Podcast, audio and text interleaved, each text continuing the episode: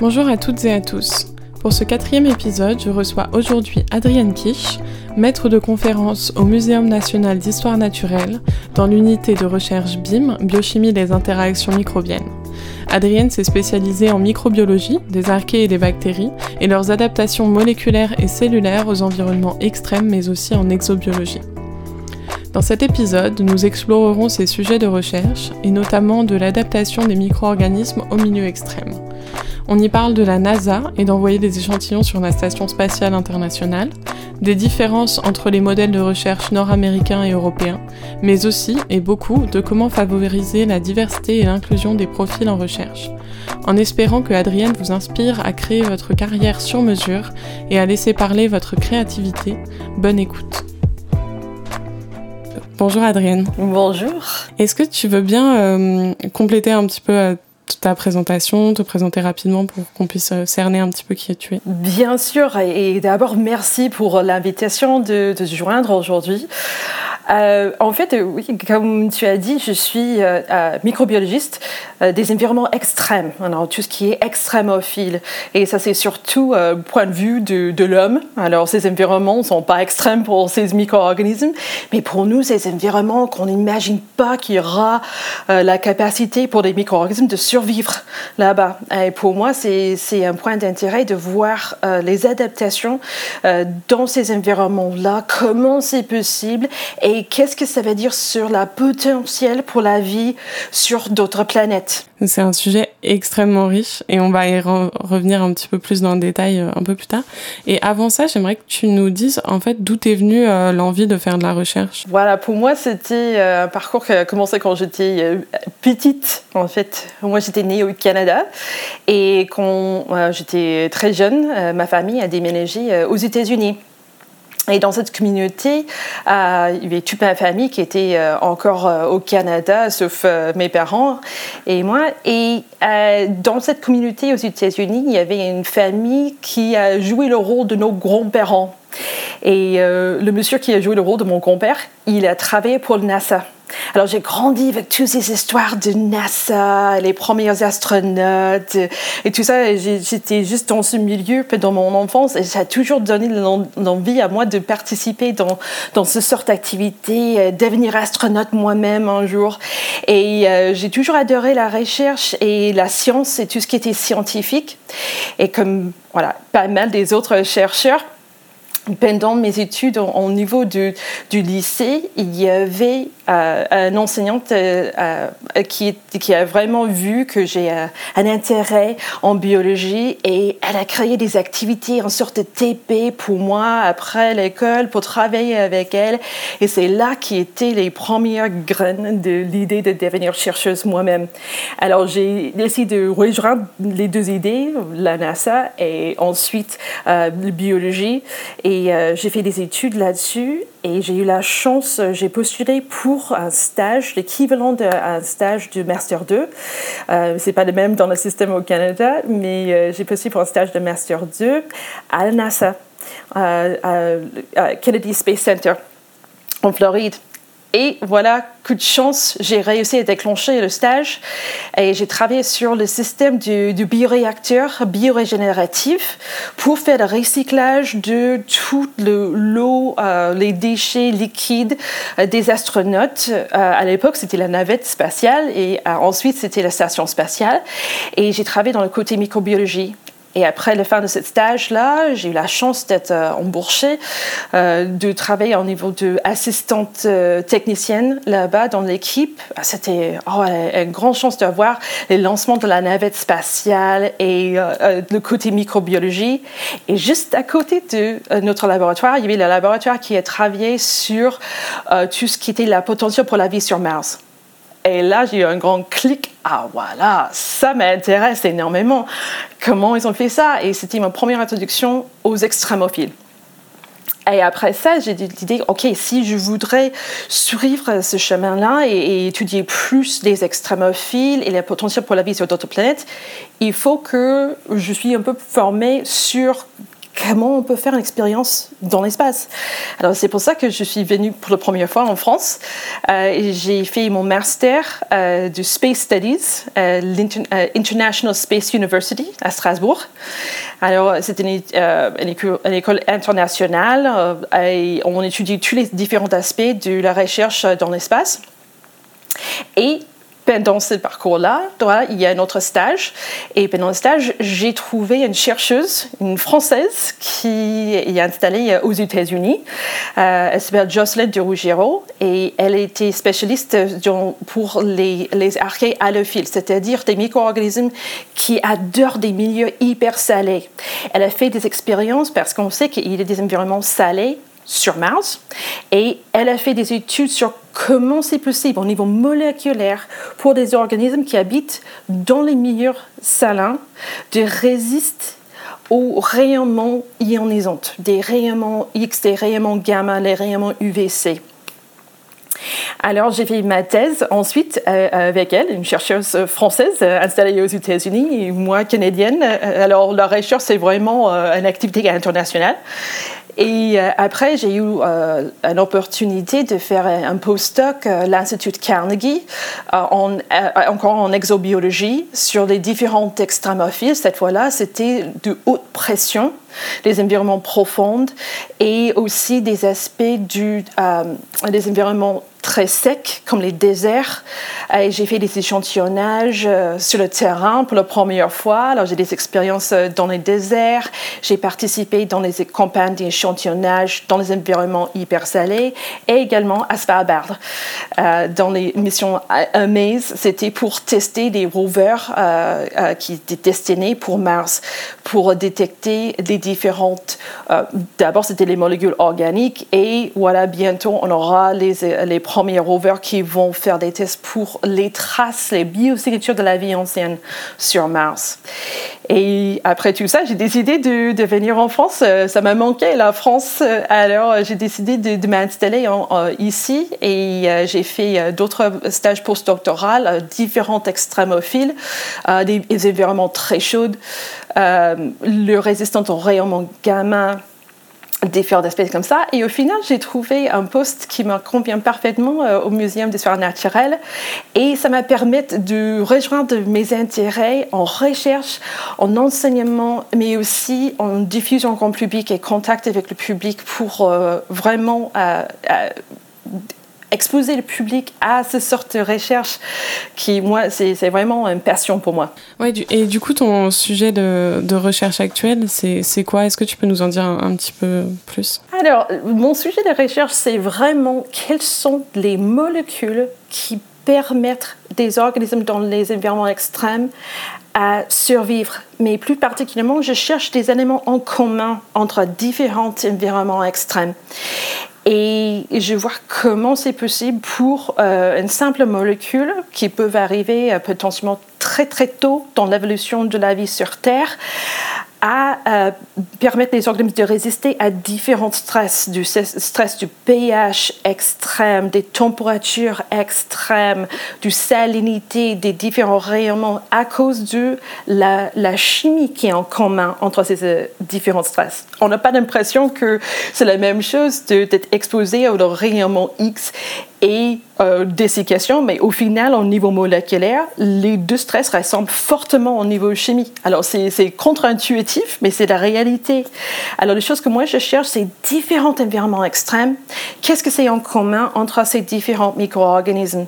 Alors, ça m'a permis de, basculer entre les environnements très chauds, des environnements salés, euh, et, et étudier tout au même temps. Alors récemment, euh, on a étudié euh, les biosignatures de la vie euh, dans le registre fossile au niveau des formations des minéraux sur les surfaces des micro-organismes. Et toi, tu, tu as même contribué fortement dans ces aspects de recherche. Et euh, maintenant, on étudie la même chose, c'est les surfaces des, euh, des parois cellulaires, ça s'appelle une couche S, mais les surfaces des, des micro-organismes et comment ça permet leur adaptation au sein des cristaux alors ça c'est incroyable parce qu'on a des cristaux de sel et on a des organismes qui aiment bien le sel, qui peuvent survivre dans un micro-goutte d'eau à l'intérieur d'un cristaux du sel, le sel de table, NaCl. Et ils peuvent survivre dedans encore vivantes pour des longues périodes. Et on, a des dates, euh, des gens qui montrent une survie dans 1000 ans jusqu'à 10 000 ans de survie de ces organismes encore vivants à l'intérieur. Et là, maintenant, on pose des questions, et ça, c'est le travail de recherche de, de euh, dans mon laboratoire, Charlie Favreau. Comment c'est possible pour ces organismes de survivre au sein d'un cristaux de sel pendant des longues périodes Quelles sont des adaptations qui permettent? Et l'intérêt pour moi, c'est qu'on a non seulement les sels sur Terre, mais on a la même sorte de sel, on trouve du NaCl d'ailleurs dans notre système solaire. Dans les, lunes glacées d'Europe, Encelade, ils ont détecté du NaCl aussi sur Mars et dans les météorites. Non, dans les autres planètes, il n'y a pas du tout des micro-organismes détectés. On n'a rien. Mais ça indique qu'il y a un potentiel s'il y avait la vie, si ça existe, de préserver certaines traces euh, de la vie potentielle au sein de ces cristaux du sel. Et c'est ça qu'on est en train d'explorer, c'est potentiel. Ouais, c'est hyper cool. Mais du coup, ces, ces, organismes, dans ces cristaux de sel, ils sont dans un mode de vie qui est ralenti. Ils sont pas du tout euh, en train de se diviser. Euh. C'est ça, c'est ça. C'est vraiment un mode de vie juste de préservation. Ça ressemble un peu pour les bactéries en forme de spores. C'est un mode de vie très peu actif, mais permettent leur survie à très longue durée. Et c'est ça qu'on est en train d'explorer. Bientôt, euh, dans quelques années, j'aurai l'opportunité aussi de participer dans une mission spatiale sur le ISS, station spatiale, avec euh, carrément euh, ces, ces arcades à leur fil. Et l'idée, c'est de, tester le, euh, les effets des rayonnements dans l'espace, qui sont les mêmes qu'on trouve majoritairement sur Mars, etc., qui est sans la protection de l'atmosphère que nous, on a sur, sur la Terre. On a la protection de notre magnétosphère et de notre atmosphère qui nous protège contre pas mal des rayonnements qui sont euh, qui induisent des dommages pour les êtres vivants. Et ça, il manque sur Mars. Mais sur la station spatiale, ça nous donne quelques astuces sur le, les différentes, le, chimie, la photochimie, euh, qu'est-ce qui se passe quand les molécules sont exposées à l'espace. Et nous, on va comparer les surfaces des organismes et des cellules entières inclus et exclus de ces cristaux de sel pour voir l'effet protectrice de ces sels pour préserver les biosignatures de la vie. C'est pas la survie des micro-organismes, mais de trouver les traces de leur vie et est-ce qu'on peut trouver euh, ce type de euh, molécules qui sortent comme un, sorte de fossile s'il y avait la vie sur euh, différentes planètes à un moment donné? c'est hyper cool. Donc le sel aurait un rôle protecteur en fait dans l'espace. Tout à fait, tout à fait. c'est ça qu'on va explorer. Et ça, c'est euh, l'expérience, ça s'appelle ExoCube. Et ça, c'est destiné pour la station spatiale. Euh, ça dépend sur les, euh, les séries des, des, lancements, mais ça va être prévu pour 2003, 2020. 2023-2024. Et toi, tu vas partir sur la station spatiale? Ah non, malheureusement pas moi-même, juste mes échantillons, mais mon cœur va lancer avec eux sur la station spatiale Déjà, avoir ces échantillons qui vont sur la station spatiale internationale, c'est quand même incroyable. Ouais, pour moi, c'est vraiment, ça fait l'effet de boucle. C'est là que j'ai commencé avec mon passion pour, euh, pour la recherche. C'est commencé avec ces histoires quand j'étais toute petite sur euh, NASA et comment ça marche, euh, les missions spatiaux. Et pour moi, maintenant, de, de plus participer avec une expérience, ça faisait vraiment toute la boucle de revenir sur mes passions et, et, de participer maintenant à, à mon niveau. Et de, euh, de euh, euh, inviter des jeunes chercheurs de participer aussi dans l'équipe et d'encadrer des jeunes chercheurs de participer dans cette expérience. Pour moi, ça, c'est un grand plaisir. Ouais, parce que ça, c'est assez récent au final que tu encadres des, des quand des doctorants, des masters, etc. Tout à fait. Ça, c'est quelque chose, c'est assez récent dans ma carrière. C'est quelque chose qu'on commence normalement quand on a un poste permanent et on la recherche. Ça arrive pour nous assez tard dans nos carrières. Euh, on, est plus âgé que dans d'autres carrières, qu'on arrive à ce stade-là, d'avoir un CDI. Mais c'est quelque chose euh, que je trouve un grand plaisir. Euh, c'est quelque chose qu'on n'est pas vraiment formé pour faire en recherche, on est formé d'être chercheuse. On est formé de le côté recherche. Alors, c'est juste après qu'on trouve euh, en poste en CDI, en poste maître de conférence, qu'on on vraiment trouve est-ce qu'on aime euh, ce côté-là d'encadrement de, de l'enseignement? Et pour moi, c'était une grande découverte. J'ai une passion maintenant pour euh, l'encadrement des jeunes chercheurs, de, de leur aider à, à trouver euh, leur potentiel, leurs intérêts, développer leur carrière, de la même façon qu'il y avait d'autres personnes qui ont fait la même ouverture des portes pour moi et m'a donné plein des opportunités pour moi d'être dans ce côté maintenant, de, donner des opportunités aux autres. Ah oui, ça, c'est un plaisir. Donc ça, c'est vraiment chouette parce que pour avoir été euh, la personne encadrée, tu le sens vraiment. Et euh, ça, ça, te met des, ça te met des boosts euh, bah, quand tu es jeune chercheur ou chercheuse, en fait. je, je trouve que ça, c'est quelque chose qu'on trouve particulièrement, pas seulement bien sûr, mais particulièrement chez les chercheuses. Euh, quand il y avait, euh, j'imagine c'est pareil, toutes les communautés qui étaient pas bien représentées avant dans les différents milieux professionnels, une fois qu'on mis les pieds dans la porte, il y a des gens qui essaient d'aider les autres de, trouver une piste qui est plus facile euh, de faire leur réussite. Alors moi, j'ai trouvé il y avait euh, des chercheuses euh, et des chercheurs, des hommes et des femmes, qui ont m'aidé à, booster ma carrière et qui étaient là pour nous aider développement de carrière. quand j'étais en postdoc à Carnegie, il y avait une chercheuse, Marilyn Fogel, et un autre Vera Rubin des grandes chercheuses, tous les deux, euh, très très renommées, et ils ont pris le temps de faire des petites barbecues chez eux pour toutes les femmes en recherche, pour nous aider à, vraiment faire le développement carrière, de trouver comment être euh, femme dans ce milieu, euh, est-ce, quoi, est-ce que ça représente comme différence, comment braies, une vie de famille et la recherche. Et juste le fait qu'il y avait toujours des, des femmes, là, la directrice de ma thèse, toujours ces femmes-là qui étaient là pour m'aider. Et maintenant, si je peux faire la même chose pour d'autres jeunes chercheuses, d'ouvrir une porte pour eux et pour d'autres personnes qui sont peut-être pas bien représentées jusqu'au présent dans le milieu de recherche, euh, les gens dans notre communauté euh, LGBT aussi qui sont moins représentés euh, et des personnes handicapées ou d'autres choses, juste pour leur dire oui, c'est possible. Il y a un moyen de le faire. Euh, et, et peut-être c'est pas une carrière euh, qui sera le plus classique, mais tout est possible. Et justement, la dans le cadre de la communauté LGBT, par exemple, tu m'avais, tu m'avais parlé de quelque chose que j'avais trouvé assez chouette. C'est que, je sais plus c'était toi qui étais dans l'organisation d'un congrès, mais tu avais fait porter au, tu avais demandé aux gens si on pouvait mettre des, ils pouvaient mettre des badges en mettant leurs pronoms dessus pour que ce soit badge, du coup, toute une histoire pour euh, les gens où, Ouais, où ton apparence correspond pas au genre attendu, euh, par exemple. Ouais, et je trouve, et, ça c'est quelque chose qui, euh, moi, j'essaie de, de, me former et comme ça, quand je suis maintenant dans une place de responsabilité, si je peux apprendre des choses et les mettre en pratique tout de suite et, et pour aider juste euh, la diversité de notre métier.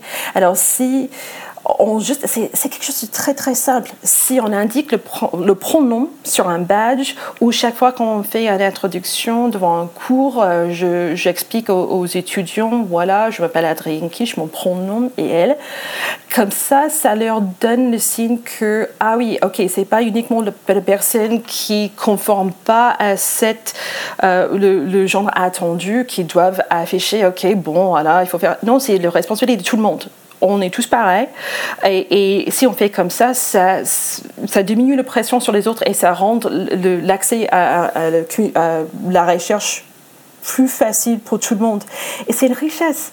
Notre diversité, c'est notre richesse. Et si quelqu'un est en train de cacher leur identité pour essayer de conformer à, une identité attendue, ils sont moins créatifs. Et la recherche, c'est un métier qui est très technique, très rigoureux et artistique à la même fois. Il faut trouver cette créativité. Et si on est en train de cacher nous-mêmes, on n'est pas créatif. Alors, pour permettre tout le monde de réussir dans une carrière en recherche et trouver le, le meilleur d'eux-mêmes en recherche, on doit leur donner la liberté d'être eux-mêmes dans un laboratoire. Et ça, c'est très important. Ouais, mais ça, c'est vraiment hyper chouette et je pense qu'on devrait tous se former plus sur ces questions-là pour justement sortir de nos a priori, parce que c'est justement un des rôles des chercheurs et chercheuses, c'est de justement sortir de nos a priori. Tout à fait, tout à fait. J'aimerais bien que tu nous parles, euh, parce qu'on a, on a discuté juste un petit peu avant le, avant le podcast, et ça, ça rejoint encore une fois comment permettre de propulser euh, plus de diversité au sein des chercheurs, enfin au sein de la communauté scientifique. Et euh, tu nous expliquais que la NASA, ils ont pas mal réfléchi à, à comment comment réussir à sortir, euh, enfin à éviter un petit peu ces biais qui peuvent être euh, soit les biais un petit peu boys club ou euh, ou de notoriété ou des choses comme ça? C'est un sujet qu'on se pose dans toute la communauté scientifique en ce moment. Comment on peut réduire le biais? Ça peut être un biais qui est lié au genre, ça peut être lié aux juste les gens qui sont reconnus ou pas connus, mais comment on peut faire? Alors, il y avait différentes stratégies proposées. Il y a euh, la stratégie euh, de, de faire euh, une sorte de revue des demandes de financement, c'est-à-dire que c'est complètement aveugle. C'est-à-dire qu'ils vont cacher les noms et les affiliations des chercheurs qui proposent ce projet pour éviter que quelqu'un voit le projet et dise ouais, je veux dire que c'est un peu risqué, mais vu le nombre de porteur de projet, ok, bon, je vais accepter quand même. Alors, juste pour éviter ce sort de biais, euh, et, ou le contraire, ils disent, ah non, non, non, si c'est quelqu'un de cette affiliation, je veux dire non à, cette proposition. Juste pour éviter ce sort de biais, euh, l'idée c'est de cacher toutes les affiliations et les noms des auteurs. Mais même euh, quand on regarde au niveau des financements, c'est quelque chose qui est important, même au niveau de la France. c'est des femmes, qu'on regarde purement au niveau de genre, il y a un problème aussi d'équilibre homme-femme dans différentes disciplines. Et qu'on regarde au niveau de la différence, la parité homme-femme entre soumission des demandes de financement et le financement, le pourcentage homme-femme des projets financés, ça reste pareil dans tous les processus. C'est-à-dire que le blocage pour la parité homme-femme, ça arrive plutôt au niveau de soumission des projets, de postuler pour des projets. Et ça, c'est quelque chose que moi, j'encourage toutes les femmes de postuler plus. Ouais, tu sais jamais, il faut juste postuler. Et après, comme ça, on, peut euh, arriver à avoir euh, plus de richesse et plus de diversité. Et aussi au niveau des stages, euh, j'encourage tout le monde à, juste ouvrir les idées pour le recrutement des, stagiaires.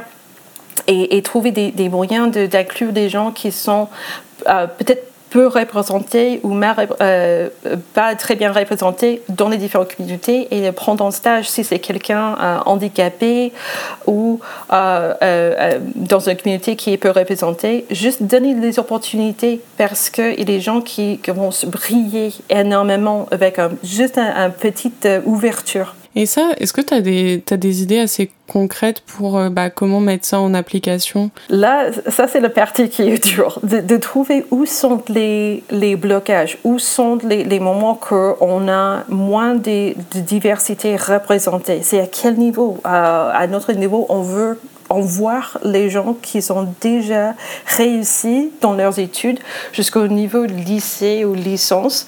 Et après, on le voit en master et doctorat. Alors, il y a déjà un tri qui est arrivé avant que nous, on croise les étudiants.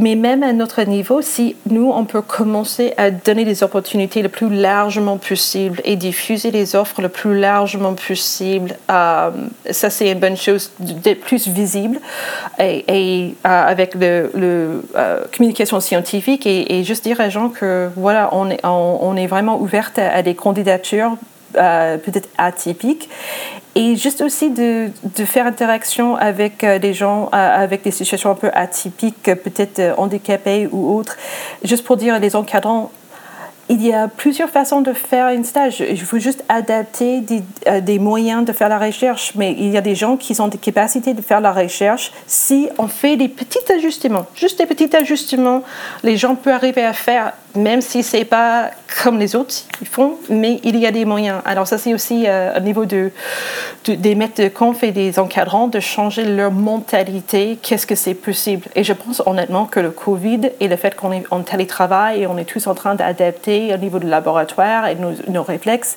ça va nous forcer à repenser cette idée de comment on travaille et qu'est-ce que c'est possible à faire. Mmh. Ouais, ça c'est hyper vrai. Et euh, quand tu disais, oui, vraiment dire, euh, par exemple, si tu veux recruter plus de monde de la communauté LGBT, euh, ça c'est ce que font aussi pas mal les entreprises dans les offres d'emploi. Dire, ok, bah nous, on est ouvert à recruter des personnes non blanches, des personnes de la communauté LGBT, etc. Et honnêtement, je trouve que le société la société est en train de changer et, et j'espère que ça continue comme ça. Euh, et j'espère que ça, je sais que ça, c'est pas toujours le cas. Je sais euh, qu'il y a de travail à faire.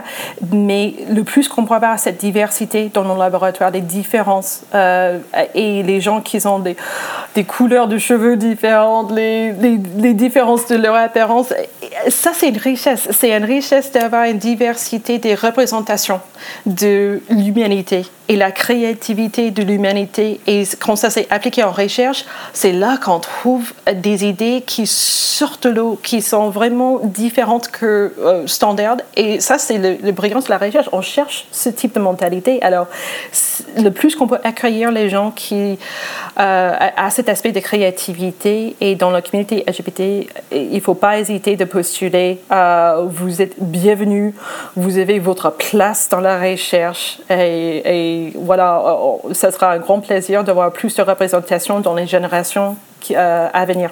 Ouais, bah carrément.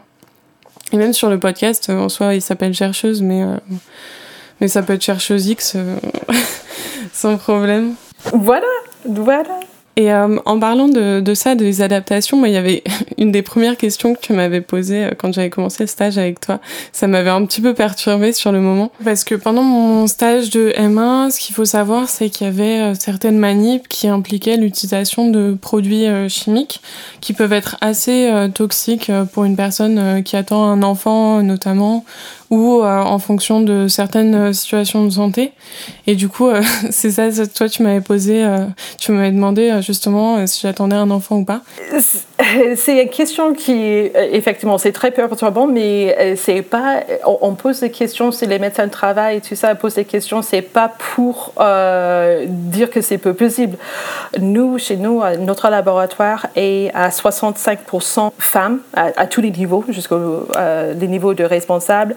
Euh, et euh, moi, j'ai posé ces questions, euh, c'était juste parce qu'on a certains produits on n'a pas besoin de savoir si quelqu'un est enceinte, on n'a pas besoin de savoir leur état, c'est juste pour le dire si il, y a une personne qui risque d'être enceinte à un moment donné, juste pour leur dire, voilà, il y a certains produits, il faut faire attention ou éviter à utiliser et il ne faut pas hésiter de nous signaler, on n'a pas besoin de savoir pourquoi, juste, voilà, je ne peux pas utiliser ce produit il n'y a pas de problème, on trouve des alternatives, on trouve un autre moyen de faire les manips, mais il ne faut pas mettre la santé en précarité juste parce qu'on ne veut pas révéler euh, une condition de santé. On n'est jamais obligé de, de, dire notre situation de santé. Ça, c'est jamais, jamais nécessaire.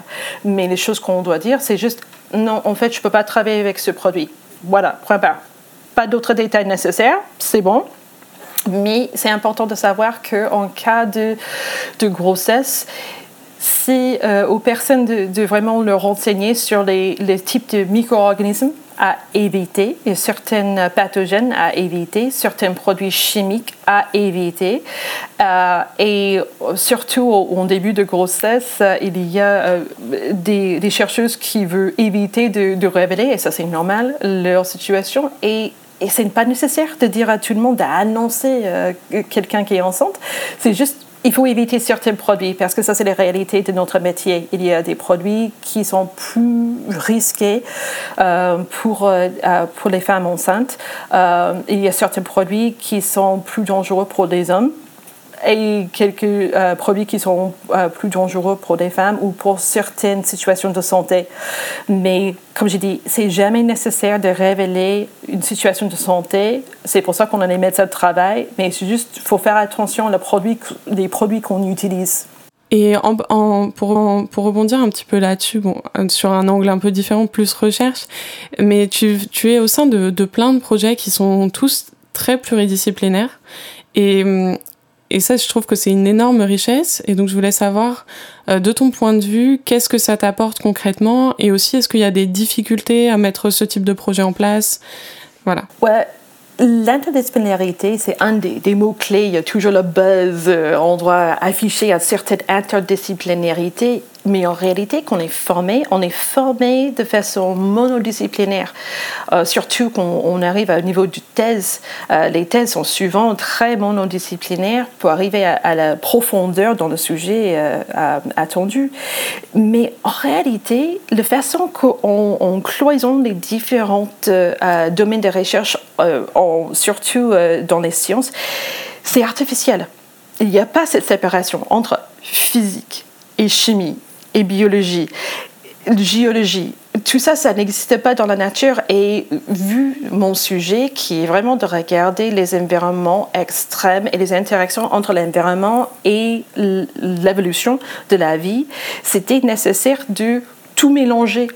Alors, ça nécessite une certaine humilité parce qu'on est toujours confronté à des choses qu'on ne connaît pas. Et même qu'on est, maintenant que je suis euh, au niveau euh, de poste permanente et je suis considérée comme expert, de toujours être la personne qui dit Ah, là, je ne sais pas, je ne sais pas. Et toujours poser des questions. Il faut avoir une certaine humilité de, de, de, toujours poser ces questions-là. Mais pour moi, je trouve ça, c'est une richesse parce que je n'ai pas enfermé ça donne une, ouverture d'esprit, mais la première chose qu'on fait quand on fait des projets interdisciplinaires, euh, je donne l'exemple, euh, le projet qu'on a fait entre des, géologues et euh, nous les microbiologistes pour des fossiles, on commence toujours par une petite leçon de vocabulaire. Les géologistes doivent apprendre des, les vocabulaires pour la biologie et après on crée notre propre vocabulaire, on, sort de l'idée de ah oui c'est une morphologie de coque et ah non non c'est boule bétonnée. Voilà, on reste comme ça, on reste simple pour les géologues. Et même chose pour les termes des différents minéraux et les termes en géologie. Ah, voilà, quelquefois on a du mal si ce n'est pas notre formation de base. Alors on crée un vocabulaire entre nous pour bien discuter. Et ça, c'est ce type de conversation avec énormément d'humilité.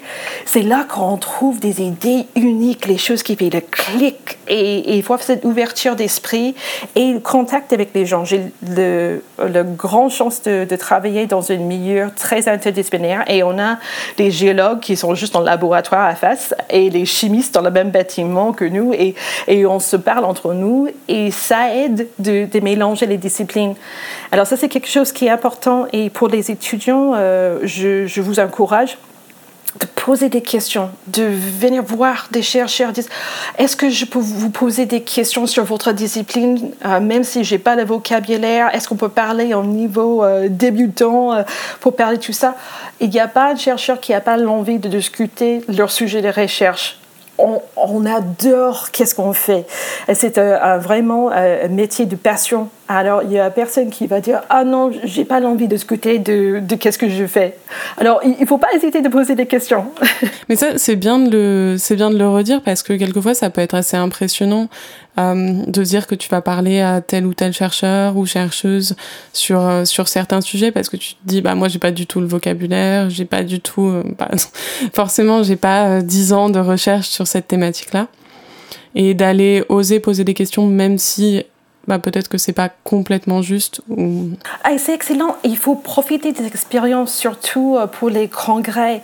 Et maintenant qu'on a moins des congrès, il faut juste contacter les chercheurs directement et juste leur demander est-ce que je peux parler avec vous juste euh, par visio? On discute euh, maintenant qu'on est confiné. on peut juste discuter par visio et qu'on peut refaire des, des congrès. Il faut pas hésiter. moi, j'ai eu la chance quand j'étais jeune chercheurs au niveau master, j'ai commencé à discuter avec des différents chercheurs pendant les pauses café au congrès.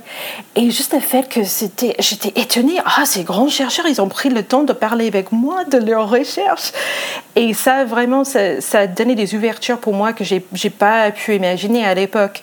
Alors, il ne faut pas hésiter de, faire ce sorte d'introduction et poser des questions euh, parce que les gens sont beaucoup plus ouvertes que les gens imaginent. On est beaucoup plus ouvertes à partager euh, notre passion et nos intérêts. Oui, mais ça, ça j'ai l'impression que c'est un travail, euh, c'est un travail d'une vie à chaque fois de se dire bon, je vais quand même aller à la rencontre de ces chercheurs et chercheuses.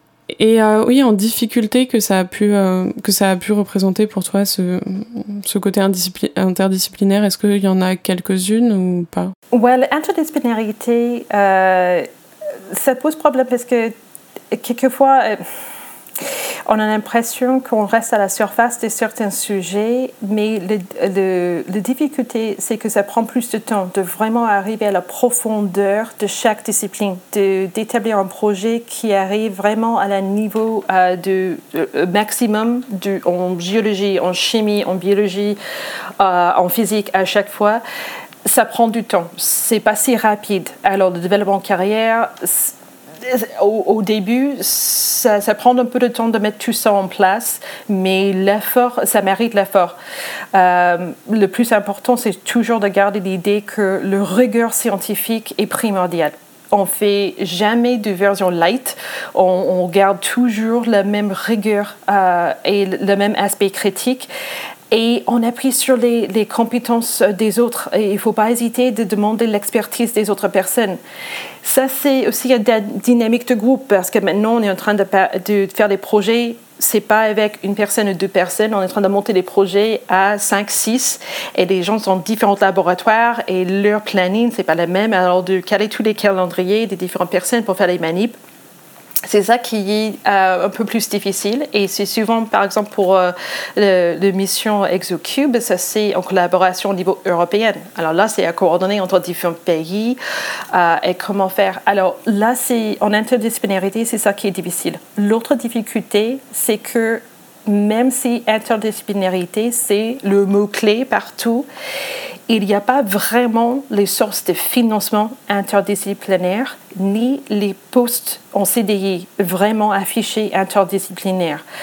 On doit trouver un poste qui approche le plus notre profil et euh, une source de financement qui approche le plus à, notre projet, mais c'est toujours, c'est pas dans les domaines interdisciplinaires, il n'y a rien qui correspond directement. Alors, on doit être très créatif dans nos, la façon qu'on présente nous-mêmes nos projets pour euh, trouver les financements et trouver des postes qui correspondent. Alors, les carrières des gens euh, avec un profil plus interdisciplinaire sont pas le, euh, le plus direct, euh, parce qu'il faut vraiment chercher partout pour trouver un poste qui, qui corresponde. Euh, mais honnêtement, je trouve que ça mérite l'effort et une richesse. Mais il faut juste être préparé pour carrière un peu atypique. il y a de plus en plus de gens avec des carrières atypiques. Est-ce que le atypique, ça ne deviendra pas une, une, norme à la fin? J'espère, honnêtement, j'espère. Parce qu'on a trop l'idée de qu'est-ce que ça veut dire de, de, faire une carrière en recherche. Et c'est très linéaire et on a l'idée de euh, qu'est-ce que c'est une chercheur ou chercheuse. Mais au final, le, le plaisir que je trouve maintenant, c'est de, de, faire une carrière plus sur mesure, de trouver des choses qui sont nos intérêts. Et ça, je vois dans les différentes sociétés, c'est ça qui commence à changer. On casse les idées de ah oui c'était toujours comme ça, on a toujours fait comme ça, un chercheur est comme ça, et maintenant les gens trouvent plus leur liberté de suivre leur compétences, leur passion, leur intérêt de, développer des projets en, euh, communication scientifique, de différents moyens, euh, de présenter les choses autrement. Même pendant le confinement, euh, j'ai assisté à une conférence en ligne et les présentations faites par des jeunes chercheurs étaient en forme de vidéo. Alors, une fois déconnecté de l'idée d'un PowerPoint, la créativité des vidéos, des montages qu'ils ont fait, c'était, ah, et des, documents, c'était prêt à être euh, sur RT, c'était juste joli et magnifique et une façon de communiquer les sciences autrement. Et je pense que ce sera plus en plus comme ça. Moi, j'ai la liberté avec un, poste dans un musée, euh, au Muséum d'histoire naturelle. mon rôle, c'est non seulement recherche et l'enseignement, c'est aussi communication avec le public et au niveau d'expertise. Alors ça me permet de vraiment utiliser d'autres moyens d'être chercheuse et ça, pour moi, c'est magnifique. Et tu en, as, en as quelques exemples, euh, du coup, de ce que tu vas faire euh, plutôt d'un point de vue communication avec le public ou en tant qu'expert Je fais partie, je suis euh, un des membres dans un grand comité, ça s'appelle un Topical Team. Euh, en astrobiologie pour euh, euh, l'Agence spatiale européenne. Alors nous, on fait des, je participe dans les aspects du extrémophile et biologie des extrémophiles pour des différentes mission prévue pour, euh, pour ISA. Et participation en ce moment, c'est surtout euh, le, retour à la Lune et les différentes architectures prévues pour ça et comment on peut faire des expériences là. Je participe dans différentes euh, sortes de communication avec, par exemple, la Fondation Rovotin m'a invité de présenter des choses sur les extrémophiles, la fête, la science, des choses à Cité des sciences les invitations de ce type-là, c'est un grand plaisir de vraiment présenter qu'est-ce qu'on fait euh, directement au public. Euh, ce podcast, c'est euh, super moyen de participer et il y aura bientôt des, podcasts, une série de podcasts pour le muséum, de présenter qu'est-ce qu'on fait au muséum, que je vous encourage d'écouter parce que ce sont formidables de présenter les différents types de recherches faites au muséum. Alors, tous ces différents moyens, honnêtement, c'est euh, à, richesse. Et maintenant, euh, à cause de Covid et peut-être grâce à Covid, on trouve notre créativité euh, dans, à niveau international. On fait des, sortes de journal club international avec des, jeunes chercheurs dans les domaines de extrémophile et exobiologie. on fait des discussions, des présentations. Et ça, c'est vraiment euh, une opportunité, vu le fait qu'on est tous un peu euh, confinés chez nous, mais on continue de, garder ces liens. Ah, c'est vraiment chouette de voir. Euh, à, chaque fois, moi, ça m'impressionne beaucoup de voir tout ce que font les, les chercheurs et chercheuses hors de juste la recherche classique, entre guillemets. Ouais, ça, je pense que c'est des différences. On fait pas ce métier juste parce que c'est pas un boulot. Euh, c'est vraiment c'est notre vie. C'est une partie de qui on est et on exprime une partie de qui on est avec euh, notre métier. C'est pas à dire qu'on n'a pas une vie euh, perso, mais notre vie perso, c'est aussi une richesse. Ça nous permet d'utiliser nos intérêts en musique, en art, en, pour les gens qui font de photographie, les vidéos. Ça, ça nous permet d'utiliser tous nos intérêts avec ce filtre de, de, la science et présenter euh, tout ça ensemble. Alors ça, c'est une opportunité euh, à pas rater. Et hum, en fait, j'ai une, une, dernière question. C'est est-ce que, euh, je pense que tu en as plein aussi, mais est-ce que tu as des conseils du coup pour les, les, jeunes générations qui veulent se lancer dans la, dans la recherche? Ouais, on a déjà discuté pas mal de ça, mais si je peux juste dire, de récapituler, pour moi, c'est postuler postuler, candidater, soumettre le dossier. Vas-y, hein, c'est vraiment, euh, il faut pas avoir le, syndrome d'imposteur, il faut postuler. On a les super surprises. Pour moi, la première grande surprise de ma carrière, c'était ce stage à la NASA. J'ai jamais pensé qu'ils vont accepter ma candidature, mais j'ai candidaté quand même. Et voilà, ça, a changé la trajectoire de ma carrière. Alors, il ne faut pas hésiter de postuler. Euh, il faut continuer à t'informer à tous les niveaux. Il faut jamais perdre cette curiosité et l'humilité de dire ah, je ne sais pas, il faut que je me forme à ça et, trouver un moyen de casser les barrières entre les différentes disciplines scientifiques parce que c'est là qu'on trouve les choses les plus intéressantes. Euh, une des, choses que, en fait, c'était euh, ma mère qui m'a dit, et elle a eu raison, j'ai pas compris euh, au moment, mais maintenant je comprends mieux. Elle m'a dit, tu peux tout faire, mais pas la même fois. Et maintenant, je comprends mieux. On a l'envie de tout faire. Et, mais si on essaie de, de, de, de faire tout en même temps, euh, on perd l'énergie et on ne peut pas tout faire à, le même niveau. Alors, il y a des phases d'une vie, une carrière, de, de, faire différentes choses et il faut tout faire. Il faut tout faire, mais pas en même temps et choisir les moments pour faire les différentes choses et où euh, vous allez mettre votre énergie à ce moment-là. Et après, un an, deux ans plus tard, vous pouvez mettre votre énergie plus là et ça aide.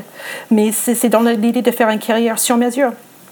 Apporter toi-même dans ta vie apporter tes intérêts, des compétences, intérêts dans une carrière scientifique.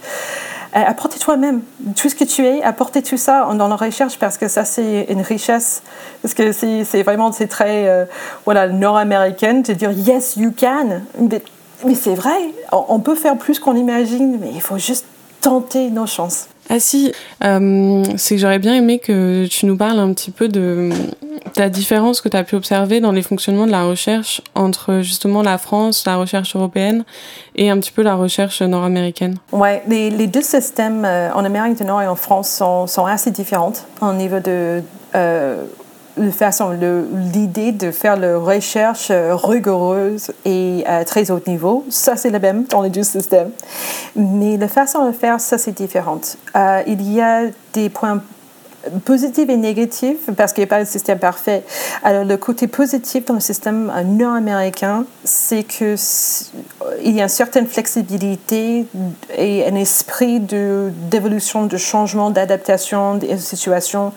Alors le changement arrive plus vite euh, en Amérique du Nord parce que honnêtement, c'est des jeunes pays euh, qui changent tous les temps, qui ont plein d'évolutions. Alors ça, c'est plus facile de, faire quelque chose qui est un peu différent, atypique, une carrière un peu différente. Ça, c'est plus facile. Le côté négatif, c'est qu'il y a plus de précarité dans leur système. Par exemple, les thésards, euh, souvent, ça dépend sur les universités, mais c'est souvent le cas qu'un euh, thésard, euh, il peut juste annuler leur thèse au milieu de leur thèse sans raison. C'est pas nécessaire à dire. il y avait des cas des femmes qui ont dit à leur encadrant qu'elles étaient enceintes et ils ont juste coupé leur, leur thèse. Ils sont sortis sans, sans doctorat. Alors, ça, c'est le côté négatif et il y a beaucoup plus de précarité. Le système de tenure euh, là-bas, c'est pas du tout le même que le système de concours en France. Alors, les précarités, ça dure beaucoup plus longtemps. Euh, il y a surtout un impact sur des femmes qui voudraient avoir des enfants. Alors, il n'y a jamais un bon moment de, faire un congé maternité dans un système en précarité. Euh, l'avantage pour moi en France, c'est le système, euh, le fait qu'on a un CDI, on peut déclencher un CDI et ça nous permet de prendre plus de, risques sur nos projets de recherche, de vraiment tenter des choses qu'on a l'opportunité de, de, faire avec ce système. Et aussi l'idée que on peut lancer dans des projets à plus longue durée à cause du fait qu'on a CDI. Un, très bon exemple de ça, c'était en fait euh, le système japonais, euh, euh, qui a un système de, de CDI aussi. il y avait une équipe des chercheurs chez les extrémophiles au Japon qui ils ont pris 12 ans à isoler une souche des archées. La première fois qu'ils ont isolé un Asgard arché, et ça leur a pris 12 ans. Alors sans euh, CDI, c'est impossible de lancer dans un projet pareil. Alors là, c'est très important. Et pour moi, aussi la grande différence entre les systèmes, encore une fois, ça dépend de... Euh, en Amérique du Nord, c'est vaste. Alors chaque région a leur particulier, leur, leur caractère et l'esprit dans les labos, c'est pas pareil. Mais euh, dans mon expérience, il y a pas mal des laboratoires, surtout dans l'Est euh, de l'Amérique du Nord, il y a énormément de pression pour travailler beaucoup des heures. Et c'est énormément de pression d'avancer. Et avec la fatigue, on perd de la créativité. On est moins efficace. Alors, on passe plus des heures au laboratoire, mais on est moins en moins efficace. Alors, la productivité, c'est pas mieux à cause du fait qu'on a passé plus des heures au labo.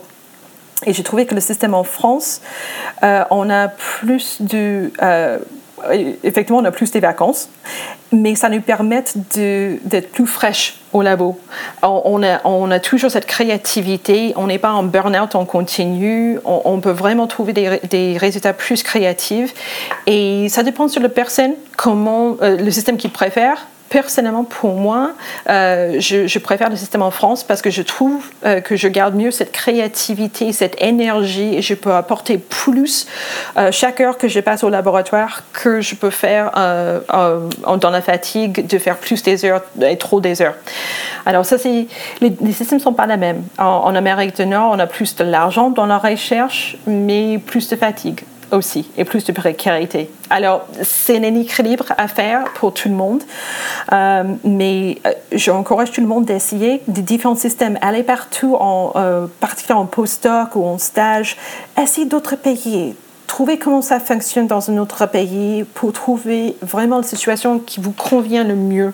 Parce que quelquefois on est surprise et, on trouve dans un pays très loin notre bonheur et les opportunités qui nous conviennent.